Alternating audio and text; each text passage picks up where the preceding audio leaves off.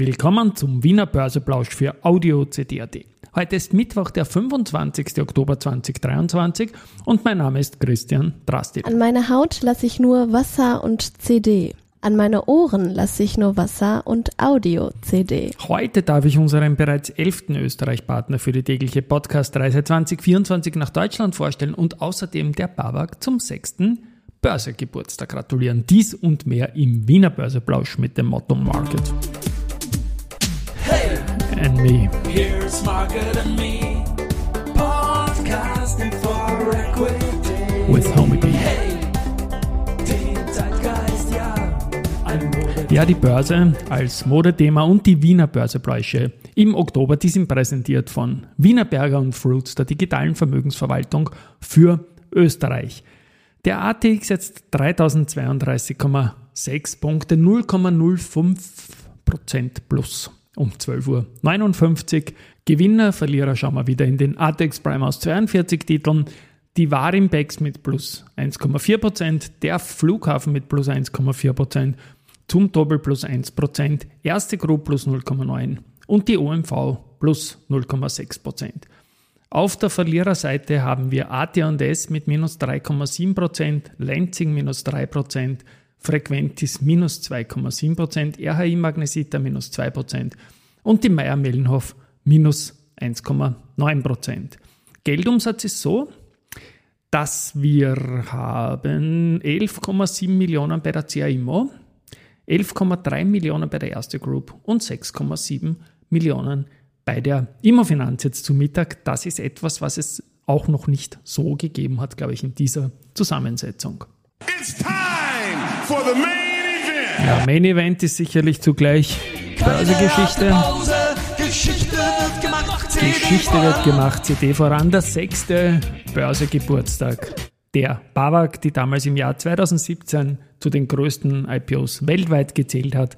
25.10.2017 war die Erstnotiz, also genau heute vor sechs Jahren. Und Kurs aus der Emission war 48, der Schlusskurs war dann 46,5, ein Volumen von knapp 600 Millionen Euro, 588 8 Millionen Euro. Am nächsten Tag ist dann nochmal die Hälfte draufgekommen. Also eine super Zweitagesperiode war das dann. Fast Entry für den ATX.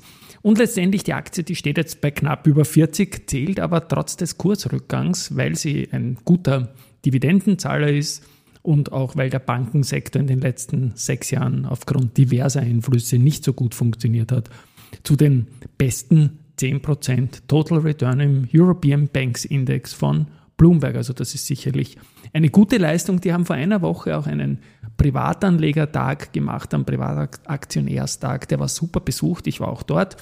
Da waren ausschließlich aktive Anlegerinnen und Anleger eingeladen und Stimmung sehr relaxed. Und ich spiele da kurz einen Saga vom CEO ein, den ich dort mit dem Handy aufgenommen habe und auch spielen darf, Anas Abusakuk, nämlich was den Ausblick betrifft. Um, I will tell you this. Despite our total shareholder return being 28%, our best years are ahead. We've underperformed, but markets are inefficient in the short term. Over the long term, markets are very efficient. You just need to be patient. You need to be a long only investor, and hopefully that you'll see the, the, the fruits of uh, our labor uh, start to materialize in years to come. Ja, also kurzfristig ineffiziente Märkte, langfristig sind die Märkte sehr effizient. Da kann ich mich nur anschließen. und er sieht gute Zeiten kommen, was man von einem CEO natürlich immer gerne hört. Und der sagt das nicht nur, sondern der tut das auch. Der hat jetzt zum Beispiel am 23. Oktober, also am Montag, gekauft und das auch gemeldet, weil er das muss, gleich 15.696 Aktien zu 40,8 Euro. Äh, außerhalb eines Handelsplatzes weitere 14.124 Aktien zu 40,64 Euro. Also in Summe sprechen wir da von knapp 30.000 Aktien, die er da jetzt mal gekauft hat. Kann man sich ausrechnen, wie viel das ist und das ist nicht wenig. Jetzt zum Weltspartag selber hat die BAWAG äh, einen Newsletter auch ausgeschickt und da geht es unter anderem um die äh, Anleihe, eine Wohnbauanleihe, einen 3,7 Prozenter 10 äh, Jahre 23 bis 33, fixe Verzinsung, wie gesagt, von 3,7 Prozent. Aber da es auf Wohnbauanleihen keine Käst gibt, entspricht das, wenn man die Käste rausrechnet, 5,1 Prozent per anno. Gut, Risikohinweis ist sowieso dabei, Emittentenrisiko muss gesagt werden, gilt für Anleihen wie für Zertifikate. Abschließend noch den Gunter Täuber, nicht von der BAWAG, sondern von Raiffeisen Research als dort Head of. Den habe ich heute in einem anderen Podcast zu Gast gehabt, der nächste Woche gesendet wird und wo es ganz, ganz viel statistisches Material gibt. Aber wenn er schon da war, dann habe ich ihn natürlich auch gleich zur BAWAG befragt. Und das sagt der Gunther. Ja, wir haben fundamental eine konstruktive Sicht auf die BAWAG. Wir, wir sehen die BAWAG als äh, solider aufgestellte europäische Bank mit einer sehr proaktiven Refinanzierungsstrategie, was im aktuellen Zinsumfeld äh, sicher wichtig ist. Wir sehen ein paar Investorensorgen in Richtung kommerzielles äh, Gewerbeimmobilienportfolio. Wir denken, hier könnten etwas mehr Rückstellungen als derzeit vorgenommen äh, Investoren Sorgen nehmen. Unser Kursziel von aktuellem Niveau sicher sportlich ist 65 Euro für die BAWAG und insofern sicher eine Reflexion des von mir skizzierten fundamentalen, soliden Blicks auf die BAWAG. Danke, Gunther. Das wird sicherlich auch den CEO Anas Abusakuk freuen, der zu 40,6 ja circa gekauft hat jetzt. Gut, das war's zur BAWAG nochmal alles Gute zum sechsten Börsegeburtstag. 40 mal DAX. Und die Nummer 11 von 40 mal Österreich. Ja, und diese Nummer 11 ist ein weiteres hochspannendes österreichisches Unternehmen, nämlich die FACC die sehr, sehr viel für ihre Mitarbeiter und auch für ihre Aktionäre tut. Und ich darf jetzt einen Sager vom Alesch Starek, der CFO des Unternehmens, mit der Megafonstimme, die ich sprechen werde, natürlich einsprechen. Die Luftfahrt ist international und wir als Zulieferer von Leichtbaukomponenten unterstützen die globale Vernetzung. Dieses neue Roadshow-Format trägt dazu bei, den Bekanntheitsgrad im wichtigen Markt Deutschland zu erhöhen und Grenzen zu überwinden. Danke Christian für deine Bemühungen, österreichische Titel bekannter zu machen und den heimischen Markt für internationale Investoren attraktiv zu gestalten. Na, das klingt doch leibend und ich freue mich, dass das gut ankommt. So, weitere Nachrichten. Die AMAG verbucht in den ersten drei Quartalen Umsatzerlöse in Höhe von 1,142 Milliarden Euro und damit um 15,6 Prozent weniger als in der Vorjahresperiode. Neben dem niedrigeren Aluminiumpreis hat vor allem der Absatzrückgang von Aluminiumwalzprodukten sich bemerkbar gemacht. Ähm, das Ergebnis nach Ertragssteuern liegt bei 69,7 Millionen Euro im Vorjahr in den ersten drei Quartalen bei 106. Aus heutiger Sicht und basierend auf aktuellen Preisannahmen geht der AMAG-Vorstand für das gesamte Jahr von einem EBITDA von 175 Millionen Euro und 195 Millionen Euro aus. Das ist höher als der im Zuge des Halbjahresberichts im Juli ausgewiesene Ausblick. Und das ist in Summe doch eine gute Nachricht. Trotzdem gibt die Aktie heute Vormittag einmal leicht nach. Raiffeisen Research hat schnell reagiert und sagt, im dritten Quartal konnte die AMAG trotz niedriger Umsätze hauptsächlich aufgrund von Einmalerträgen die EBITDA-Erwartungen übertreffen. Und ja, also in Summe ist das okay alles. Wir bleiben in Österreich und gehen zur KTM, Pira Mobility, und da wird die Kooperation mit CFM Moto und MV Augusta äh, ausgebaut und die Produktionskapazität beim Joint Venture Partner wird von derzeit 50.000 auf 100.000 Stück ausgebaut.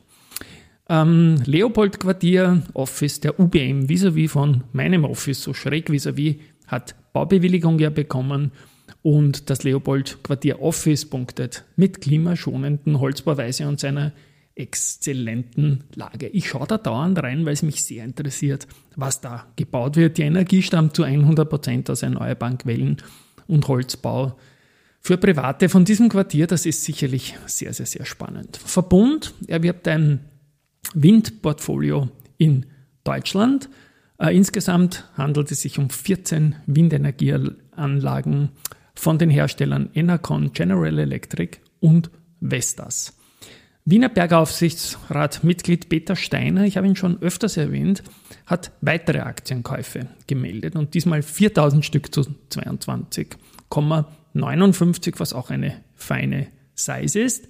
Föstalpin Bienen legt am 8. November Zahlen Und die Badeanalysten gehen nicht davon aus, dass es einen Einfluss auf den Aktienkurs haben wird. Also da dürfte offenbar eine gute Guidance im Markt sein.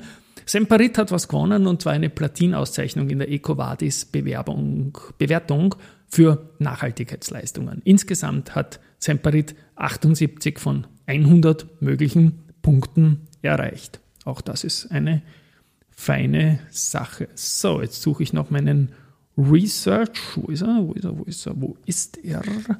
Da ist er. Und da haben wir Baderbank nochmal. Schauen bei der FACC mal von der Seitenlinie zu und bestätigen momentan Reduce mit Kursziel 5,6 Euro. Die Deutsche stuft AT&S mit Kaufen und Kursziel 34 Euro ein. Keith Bryett Woods bleibt bei Adigo auf Market Perform, geben ein Kursziel von 15,3 auf 16,8. Ebenfalls Keith Bryant Woods bleibt bei Underperform für Raiffeisenbank International, nimmt aber das Kursziel nach oben 15,4 auf 16,5. Und bei der erste Group bekräftigt ebenfalls Keith Bryant Woods die Empfehlung Underperform, geht aber auch da dem Kursziel nach oben von 37,6 auf 39,5 Euro. Also Underperform immer zum Sektor, aber trotzdem höheres Kursziel als jetzt. Morgen gibt es keinen Wiener Börseplausch, weil morgen an unserem Nationalfeiertag in Österreich wird nicht gehandelt, aber es wird einen Triple M Matekas Market Memos Beitrag geben, der sehr geschmackig ist. Tschüss und Baba und schönen Feiertag. Wir hören uns am Freitag.